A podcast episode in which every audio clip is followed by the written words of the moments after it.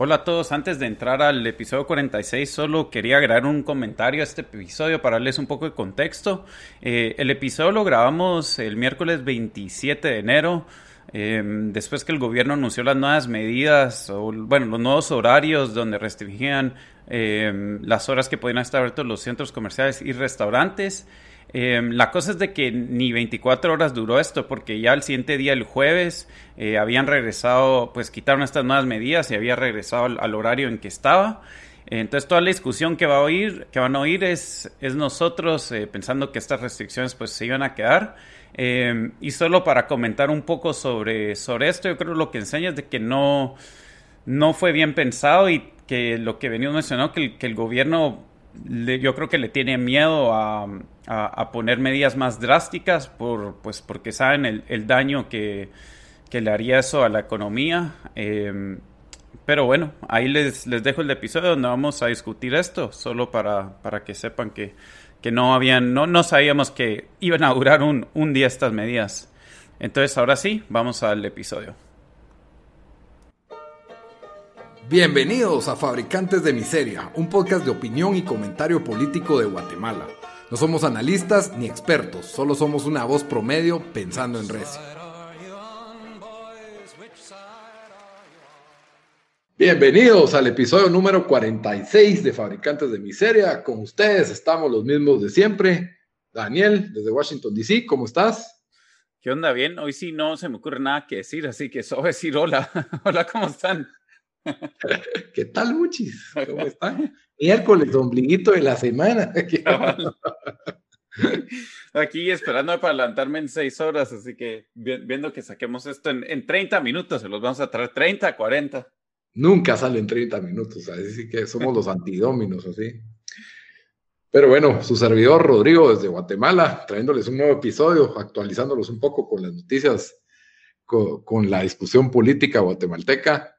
Eh, como siempre, les recuerdo que estamos disponibles para que nos escuchen en todas las principales plataformas de audio. Estamos en Spotify, estamos en Stitcher, eh, estamos en SoundCloud y en ah, eh, iTunes Podcast, por supuesto. En todas nos encuentran como fabricantes de miseria y pues que nos pueden comentar en redes sociales qué piensan de los episodios o, qué, o de qué les gustaría que habláramos en los episodios, preguntas, comentarios, lo que quieran Siempre ahí tratamos de, en Twitter especialmente es donde más activos somos.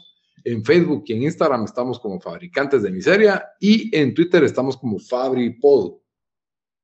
Así que ahí, Twitter es donde más activos estamos, es lo que como que más nos gusta interactuar. Eh, y sí, un gusto ahí si quieren comentarnos sobre la situación actual, aunque se siente que nuestro programa habla más del COVID que otra cosa, es porque eso es lo que está. Ese era, el chiste del año pasado, cuando llevamos cuatro episodios seguidos. Hey, otra vez vamos a hablar de COVID, otra vez vamos a hablar de COVID y poco sabíamos de qué. Que, era, estaba aquí para quedarse y la, la, curva duró un año. aplanar la curva duró un año. Pero bueno. No, en las dos semanas se volvió un año. Las dos semanas que duraron un año. Bueno, eh, comenzamos esta semana sorpresivamente, anunciaron en la mañana del día de ayer, 26 de enero 2021, eh, nuevas medidas de restricción, las cuales las emitieron por medio de un acuerdo ministerial. Las medidas de restricción, a grandes rasgos, eh, lo que les, pues, la semana pasada habíamos comentado que había un cierre temprano de mercados, si no estoy mal, de 6 de la mañana a 2 de la tarde podían operar por el foco de contagio que habían tenido. Bueno, ahora pues incrementaron las restricciones a diferentes sectores. Eh, lo que es el supermercado, o sea, las cadenas oficiales de supermercado, eh, como Pais y La Torre y esas, eh, ahora tienen que cerrar a las 7 de la noche. La mayoría está abriendo a las 7 de la mañana y tienen de 7 a 8 horario para ancianos. Pobres ancianos nos hacen lugar para ir al súper, pero ese es su, su horario especial, ¿verdad? Para que no tengan colas. Y bueno, le quitaron, pues no sé, el súper estaba cerrando tipo 9, 10 en algunos casos. Y también a los restaurantes, restricción hasta las 9 de la noche abiertos. También los centros comerciales hasta las 7 de la noche. Obviamente los restaurantes adentro de centros comerciales a las 7 tienen que cerrar. Y también limitaron el acceso a lugares turísticos para no esfrear la industria turística tan lastimada, eh, lugares turísticos y lugares donde hay agua, o sea, ríos, lagos, mares, porque el COVID está en el agua, tal vez eh, esa sería la... No sé exactamente cuál es la lógica, más que, que están haciendo algo eh, por, impedir el avance de los contagios que pues realmente están desencadenados en, este último, en estos últimos días. Pero básicamente son las medidas y no sé si viste, Dan, que se estaban estimando cálculos de que podían perder hasta 40% de sus ganancias los restaurantes por las nuevas medidas de, de cierre, ¿verdad? Sí, mira, ahí lo, lo, eh, dale, eh, lo veníamos, o sea, lo veníamos mencionando cuando, cuando anunciaron las nuevas medidas con los, los eh, mercados de que la verdad lo único que hace a causar es más aglomeración. Eh, y yo quisiera saber si de verdad estas medidas están basadas en algunas estadísticas, en alguna ciencia, porque según todo lo que yo he leído, eh, y tal vez sí viene con un poco de, de bias, eh, pero porque son bastante de, las organizaciones de restaurantes que, que, han sacado este tipo de estadísticas, pero eh, y uso las, las que se han usado en, Estados Unidos porque en Guate no, creo que no, no sé si tenemos estas, estas, estadísticas, pero digamos, eh, sé que en, que, en, Nueva York están reportando que menos de 3% de las infecciones, eh, que se te cayó el micrófono ahí o, qué? No, perrón, un pachón ahí. Perrón, ah de que eh, menos de 3% de las infecciones, si no estoy mal, era como 1 punto algo, pero venía, eh, venían de restaurantes. Eh, entonces, que la verdad no, no hay ninguna razón por qué, pues, por qué vas a cerrar estos, limitarles, o sea, limitarles el horario tanto, porque si de verdad están viniendo las infecciones de los restaurantes, ¿por qué no solo los cerrás, o sea, completamente, ¿me entendés? Entonces, em, yo creo que sí, y, eh, a mí sí me parece pues mal la medida que, han hecho, o sea, em, con, estos horarios va hasta más difícil para los restaurantes. Si, si ya se estaba, y no solo para los restaurantes, para los comercios, o sea, sabemos que la recuperación económica va a ser bien lenta con esto. Em, entonces, sí, no, no, no, no sé no sé por qué decidieron, decidieron hacer esto y, y pues a los tres días de, de, anunciar lo otro, no sé si sintieron presión porque gente dijo, hey, ¿por qué solo los mercados están cerrando? Em, eso, fue un lado. Sí, o sea, pudiera ser, pero no, no muy hace sentido esto. Em, y, y, sí, o sea, obviamente pues se, va a sentir el, el, el, daño, digo yo.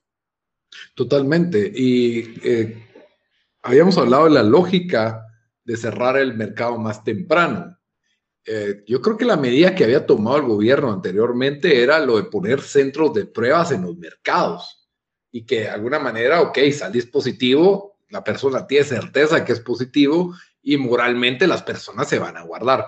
Ahora, pues realmente sería una persona inmoral si sabiendo que tiene COVID sigue en el puesto de verduras, pero Tampoco quiero decirle inmoral porque en las situaciones precarias en que vivimos puede ser que esa sea su, su subsistencia y decide que, bueno, me vale madre y voy a trabajar con COVID, aunque sea positivo, ¿verdad?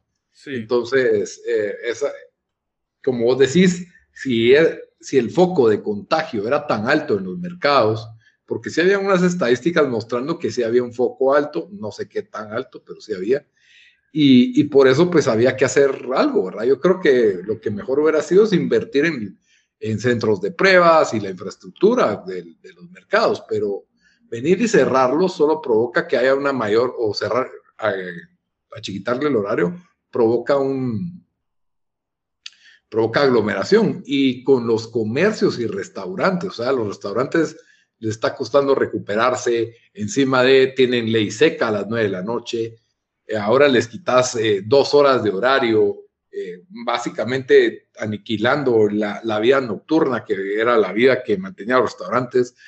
los supermercados le complicas a la clase trabajadora que ya está trabajando en horarios de 8 a 5 y ahora en tráfico normal tiene que pasar al súper en esas dos horas o no, o no va a tener comida en la despensa, pues.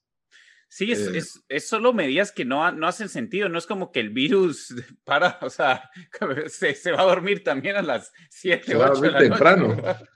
Entonces, em, sí, ah, incluso a mí, yo iría, yo iría, o sea, yo pensaría de que si quieres de verdad, o sea, restringir, decir, que solo pueden trabajar a 25% capacidad, pero incluso hasta extender la hora que pueden estar abiertos para que pueda, o sea, para, para, entonces no, sí, o sea, lo, venimos diciendo, eh, no muy hacen sentido, eh, sabemos que probablemente no van a, o sea, no van a funcionar estas medidas, sabemos que este tipo de, medidas son, no funcionan como, pues como hemos visto en, en todo el mundo, ¿verdad? O sea, si de verdad quieren hacer cierre total para, para medio aplanar un poco esta segunda ola, eso es lo único que me funcionaría, pero como venimos diciendo, en, o sea, en nuestra opinión sería doble suicidio económico eso.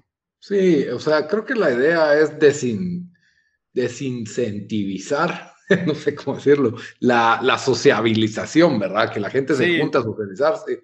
Y esa es como que la idea detrás de esto, pero como vos dijiste, no hay un respaldo científico que indique, hey, como la gente está juntándose tanto en los restaurantes, ahí es donde se están contagiando. No hay ese tipo de, respaldo como para decir que esa medida valga la pena. Y como vos decís, eh, y, había dicho incluso en la, semana anterior, cuando fueron las primeras medidas solo al mercado, él había dicho que se iban a enforzar el aforo en los lugares comerciales. Los lugares comerciales tienen un aforo permitido. Ok, está bien, si no, si no lo están respetando, está bien que entre el Estado o la, policía que la verdad no está bien, pues, pero digamos que, que, podría beneficiar en algo que, que, haya un control de las medidas que se están dictando. Ahora venir y cerrar de una vez eh, es, es, otro tremendo golpe para, para, este, para industrias tan lastimadas como el sector restaurantero, el sector turístico y no digamos los comercios, ¿verdad? Que también, pues, o sea, eh, tuvieron un año muy duro, muchos los comercios del minoristas, ¿verdad? El retail. Y, después de estar súper lastimados, ahora les quitas dos horas de horario y no, nadie, nadie se va a levantar a las 7 de la mañana para ir a ver camisas, pues, o sea, no. Eh, la verdad es que sí, sí, sí lastiman. Eh, no digamos los cines que apenas están tratando de sobrevivir el horario que más, que más les funcionaba a ellos, 7 y 9 de la noche y muerto ahora, pues, o sea, es, otra industria súper lastimada en todo el mundo. Sí, y... es que la, verdad es de que no, o sea, en, en nuestro país no se puede dar el lujo de hacer eso, ¿no? Em, por, por la realidad económica. Y yo sé que lo vemos, lo venimos repitiendo cada episodio casi, pero, pero es lo que es.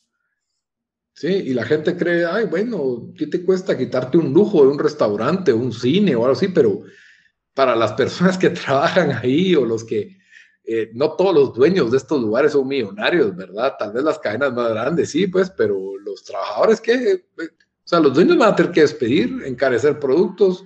Hemos tenido una inflación tremenda también en el último año, entonces, eh, sí, este estrago y, saber que este estrago no tiene un beneficio económico y encima de saber que, bueno, aquí ya entramos a otros temas, ¿verdad? Como el, o sea, yo creo que son medidas que pretenden detener los contagios y porque el gobierno es una inutilidad e incapacidad de implementar el superpresupuesto de forma eficiente con, con cuestiones que implicarían un esfuerzo logístico de parte de ellos, ¿verdad? Como enforzar las medidas que ya estaban dictadas anteriormente, ¿verdad? Antes, cuando estaba el doctor, el doctor Asturias y la comisión COPRECOVID.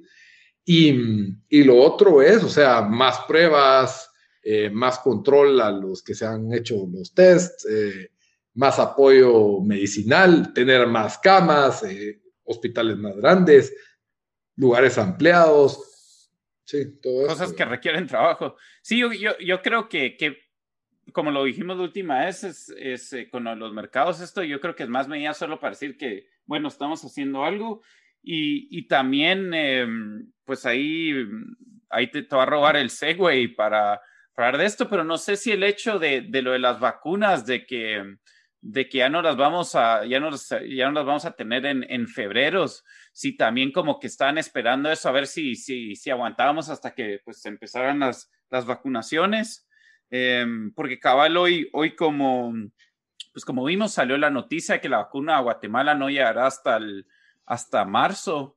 Eh, también había salido la noticia de que eh, doctores del, del, Hospital Roosevelt, eh, imagino que otros doctores que están tratando pacientes con COVID, pero habían saliendo, pues, habían, habían dicho de que no se les está dando nada información de cuándo llegan las vacunas, de que como ellos son, pues, están en la, primera línea de defensa contra, contra, el, contra el virus, que, que, quisieran saber y, que solo no les daba nada información y, y y pues después en el día salió la noticia de, de, lo de la vacuna ya hasta marzo.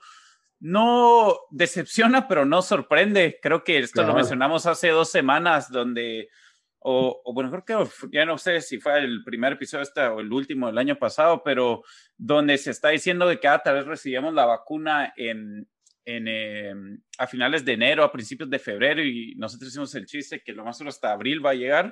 No estábamos tan mal, lastimosamente. Esperemos que sí sea marzo, em, aunque probablemente, como hemos visto en todo el mundo, que, que, el, que, que, la vacuna, bueno, solo Israel es el único país que lo, lo ha logrado hacer bien, pero que, que está siendo muy lenta la vacunación en poblaciones eh, en Europa, en Estados Unidos, en Guate, obviamente también me imagino que, que van a haber muchas dificultades y, y, la logística no va a ser muy buena, pero ah, más de algo ayuda, ¿me entendés? Entonces, sí, no, no, no muy buena noticia, eh, en mi opinión, porque pues obviamente cada vez se, se va a hablar, es, el 2021 se está viendo más como el 2020, era lo que no queríamos ver, ¿verdad?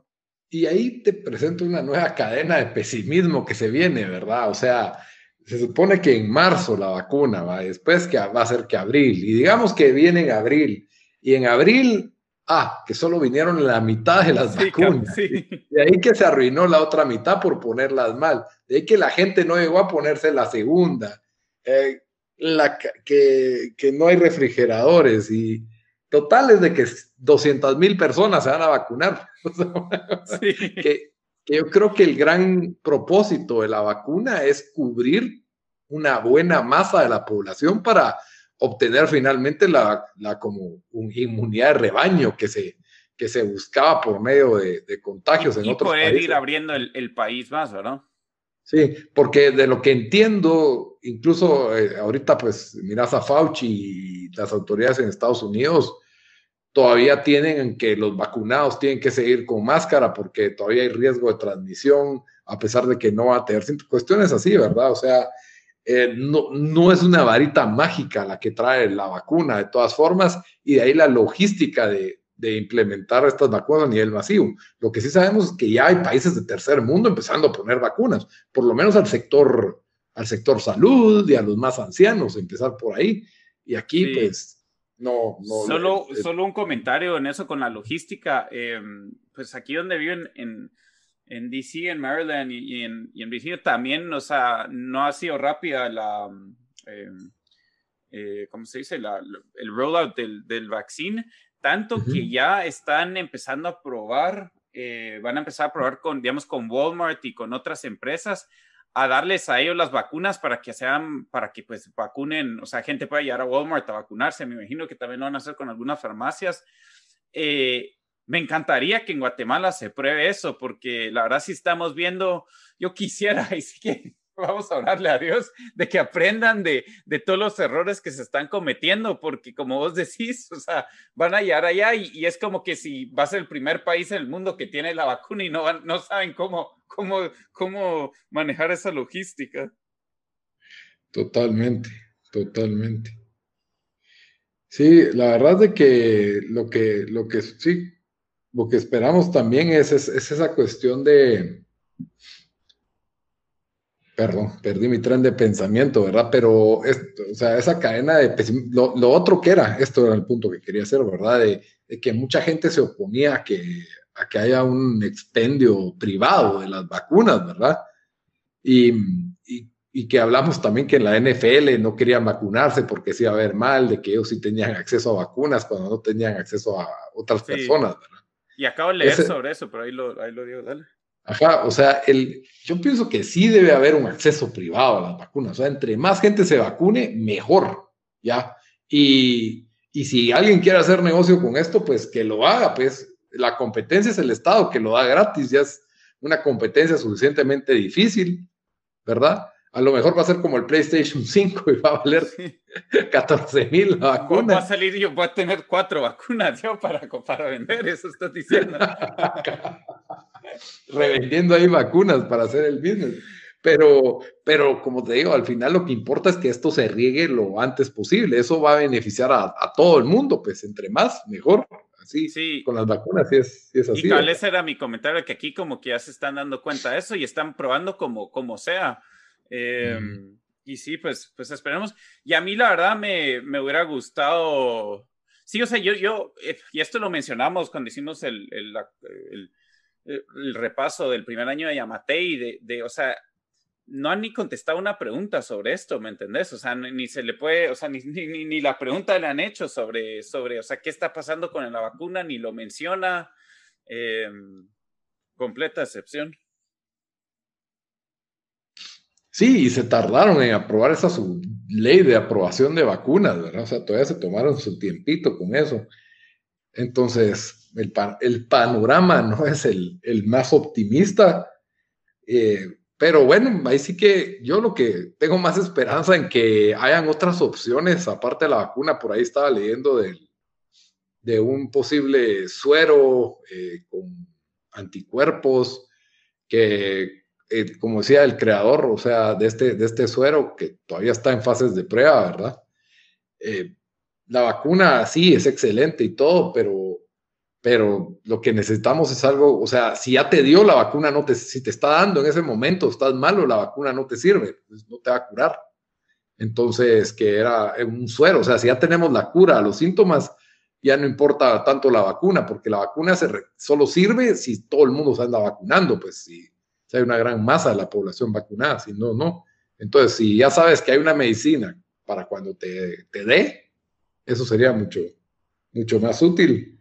Y el otro avance tecnológico que leí hoy es de que hay un, hay un nuevo test más preciso que el PCR.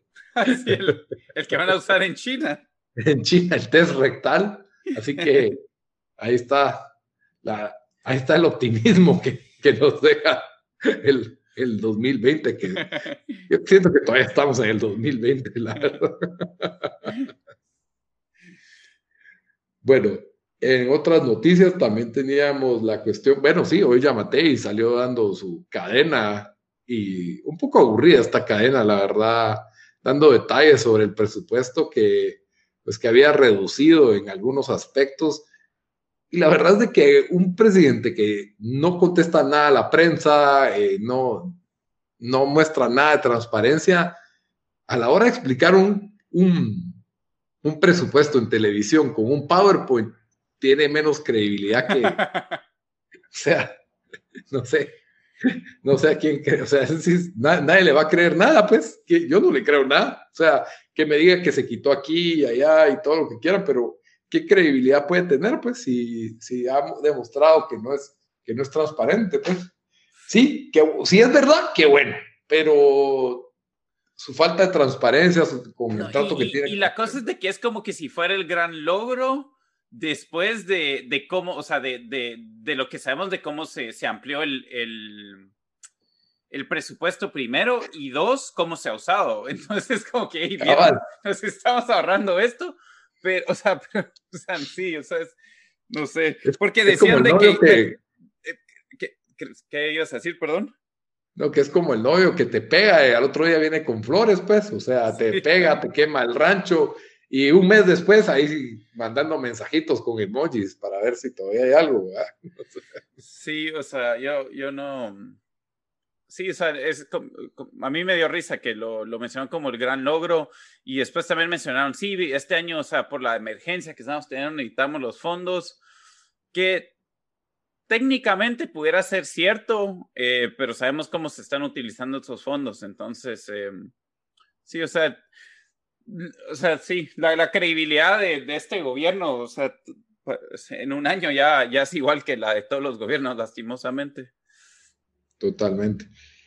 Y para cerrar, pues, este desastre de país, lo que provoca, pues, especialmente en los sectores más pobres de la población, es eh, la migración, ¿verdad? Y la migración ilegal.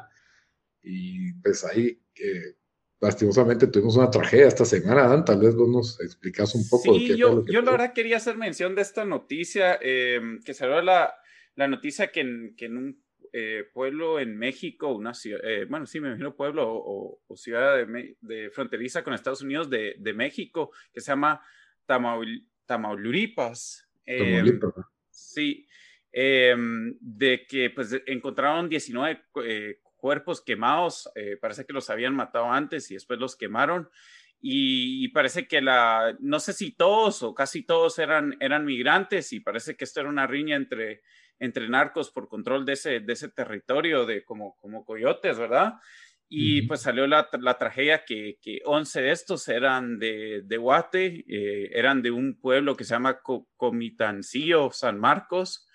Eh, y, y, cabal, pues han salido noticias sobre, eh, y una, una, de estas noticias la leí en prensa libre, pero también en, otros medios, sobre las, las pocas oportunidades que, que tienen, pues que tiene la, la, gente no solo en este pueblo, pero sabemos que es en el resto del país. Eh, me hablaban como, pues varios de ellos ya eran graduados y todo, pero el problema es que no hay trabajos y, y pues eh, por, por, por, tratar de, de, de, ayudar a sus familias, eh, se, se, fueron, creo que, si no estoy mal, cuatro eran, tenían menos de 18 años. Y, y, a mí lo que, lo que más también me, me, me decepciona de todo esto es aparte de que, de que qué triste que esta es la realidad, que gente de verdad se, se arriesga la vida solo por, por, por un mejor futuro y un, un, futuro no tan asegurado por lo difícil que, que cada vez es, es, es, entrar los Estados Unidos y leal cómo se, se, lo están haciendo más y más difícil. Pero yo, yo quisiera ver, aunque sea un comentario del gobierno o que el, el presidente mencione algo. Eh, puede ser, no sé si emitieron algún comunicado o algo, pero yo de lo que he visto no, no, pues no, no, han, no han dicho nada, pero y, yo quisiera ver como un, mínimo un mea culpa, ¿verdad? Como que, hey, vieron por por el hecho que tenemos, o sea, que, que, que, tenemos tan, tan mal este país, o sea, gente se está arriesgando y se está muriendo, o sea, todos los años, todo, probablemente todos los meses, no sé todas las semanas, pero, pero sabemos que muchos se mueren en el intento por ir a Estados Unidos y solo... Sí, no, o sea, es, es una mm, tragedia, es horrible, es triste, em, pero lo que, lo que sí me, me, enoja es de que no hay ningún reconocimiento por esto, ¿verdad? Sí, no, lo único que te dice el gobierno es no se vayan a Estados Unidos ilegalmente. O sea, eso es lo que, lo que te dicen cuando vivís en un pueblo de estos, que, que, tu realidad es, o sea, el único trabajo que vas a conseguir es en, en trabajos de agricultura, eh, que pues obviamente por la cantidad de gente que necesita trabajo, eh, los salarios, si es que se les puede llamar ahí, son súper bajos, eh, sin condiciones de vida decentes. entonces, eso es, pues, o sea, es ir al campo, ¿verdad? Y, y los, los ponen a cargar costales y se arruinan las... O sea, es una vida muy dura y en la cual nunca te vas a poder superar nunca vas a poder tener casa propia y seguro de salud, una educación apropiada, probablemente venís de un trasfondo de desnutrición o desnutrición deficiente, sin un acceso correcto a la salud. O sea, todo lo tenés en contra y la única posibilidad que hay en tu realidad es que un primo te cuenta que se fue a Estados Unidos y ahora tiene todo.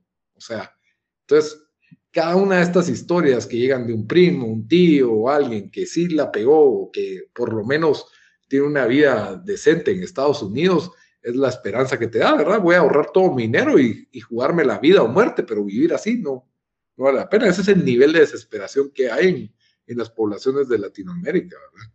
Y, y en lugar de, de, andar velando de que nadie cruce fronteras y tan solo tuviéramos mejores condiciones de vida, eso haría más por la migración ilegal que, que cualquier medida supresora que podamos tener. Sí, sí, y mínimo, pues, no sé, o sea, reconocimiento de, de, de esto, ¿verdad? De, de, parte del gobierno sería bueno. Sí, pero no, no veo que pase, pues, no veo que, que el gobierno pueda mostrar esa empatía. Sí. Muy bien, Dan, yo creo que con eso abarcamos todos los temitas que teníamos para hoy, el, el, el programa más corto del año. que, vamos a tener. La verdad es que fue una semana bastante ocupada, pero como siempre, antes de terminar un episodio, los dejamos con una recomendación de la semana. Así que, Dan, ¿qué nos vas a recomendar? Bueno, yo les voy a recomendar un show que es como tercera o cuarta vez que lo estoy viendo otra vez. Eh, Alito también le gusta, es, es corto, es un show de comedia, eh, se llama It's Always Sunny in Philadelphia. Llevan como por la temporada 16 Em, y la verdad, o sea, las primeras temporadas son buenas, pero hay, hay un rango como de tal vez del 3 o temporada 3, 4 a 10, donde cada temporada está lleno de episodios excelentes. Em, es muy bueno el show. Para mí es de las mejores comedias que han salido en los últimos 20 años. Em, sí, no, no sé qué más puedo decir, pero, pero el, el, el show tiene un cult following. No sé en dónde exactamente lo pueden ver en Latinoamérica. Yo sé que está en Hulu en, en los estados. Ese sí está difícil, fíjate. ¿Verdad que sí? Pero probablemente en métodos alternos lo pueden encontrar fácil porque, porque sí, es, sí es bastante popular este, este show. Eh, lo más han oído del show, tal vez no le han dado chance o vieron uno o dos episodios y, y no les gustó, pero sí es de esos que, que, que solo miren, miren tres o cuatro y, ya van a empezar a entender más a los personajes. Y sí, es, es, es, muy bueno. Todavía, todavía me saca la risa, como que si lo estuviera viendo por primera vez algunos episodios. Sí, es, es que es bien chistoso. Lo que sí es, eh, es un humor bastante atrevido. O sí. Sea, o sea, Rosa lo, lo Yo no sé cómo no han sido cancelados. Sí, o sea, si ese show saldría hoy, 1 yo creo que ya lo hubieran cancelado. Pero... Ah, bueno, sí, es el primer episodio. pero, ajá, o sea, es un humor, no sé, pero si te gusta South Park, creo que te gusta y Sony, pues, o sea, es ese nivel de humor que irreverente, no sé la palabra adecuada. Sí, aunque yo creo que también miraría si a alguien que no le gusta South Park le puede gustar It's Always Sony. Sí, tienes razón. O sea, no es Friends, eso quiero decir, pues, no es, no es How I Mother. No es No es Big Bang Theory. bueno, eh, mi recomendación de la semana es una película eh, que se estrenó aquí ahorita en, en enero o en el 2021. Eh, se llama One Night in Miami. La verdad es una película basada en, un, en una obra de teatro, si no estoy mal, del mismo nombre. Eh, la película pues está eh, situada en los años 60 en una, es una reunión ficticia o imaginaria, por así decirlo, ¿verdad? Eh, de estas cuatro figuras completamente influyentes de la cultura afroamericana, en que estos personajes pues se reunieron esa noche de casualidad en Miami y tienen esta pues conversación bastante profunda sobre las conversaciones de cómo arreglar el mundo, básicamente. Y, los cuatro personajes son Mohamed Ali, Malcolm X, Sam Cooke y Jim Brown. Sam Cooke era un cantante y productor bastante famoso en, esa época, y Jim Brown, un jugador de fútbol americano que se volvió, que tenía un super récord de, de yardas recorridas y sí, era, reconocido como el mejor running back de todos los tiempos y probablemente, probablemente todavía top 5. Y después se volvió muy influente por, pues, por sus opiniones sobre eh, relaciones raciales en Estados Unidos. Sí, y la verdad de que estos cuatro personajes, eh, la verdad, cada uno podría tener su propia película, pero eh, súper profundos y las conversaciones que tienen eh, los unos con los, o sea, ellos en ese momento no pensaban igual, eh, no son lo mismo, a pesar de que vivieron en el mismo contexto, cada uno tenía una perspectiva distinta, compleja, eh, en este mundo de supresión racial y de eh, donde estaban empezando los, pues, donde se dio de verdad la lucha por los derechos civiles, ¿verdad?, de, los afroamericanos.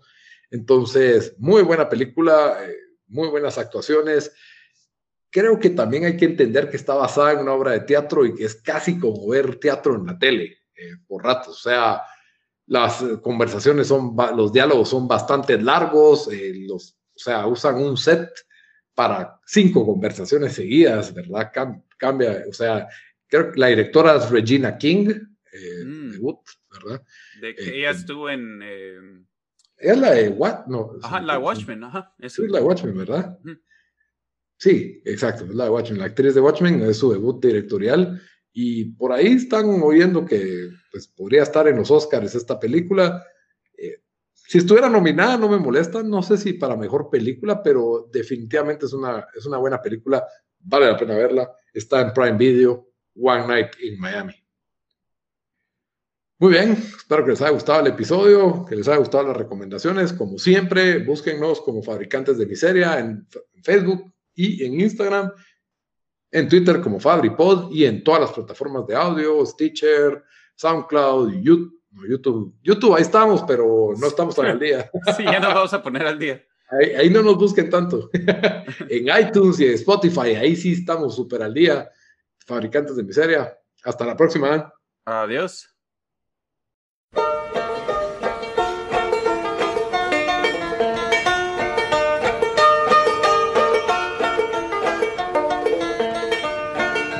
Which side are you on, boys? Which side?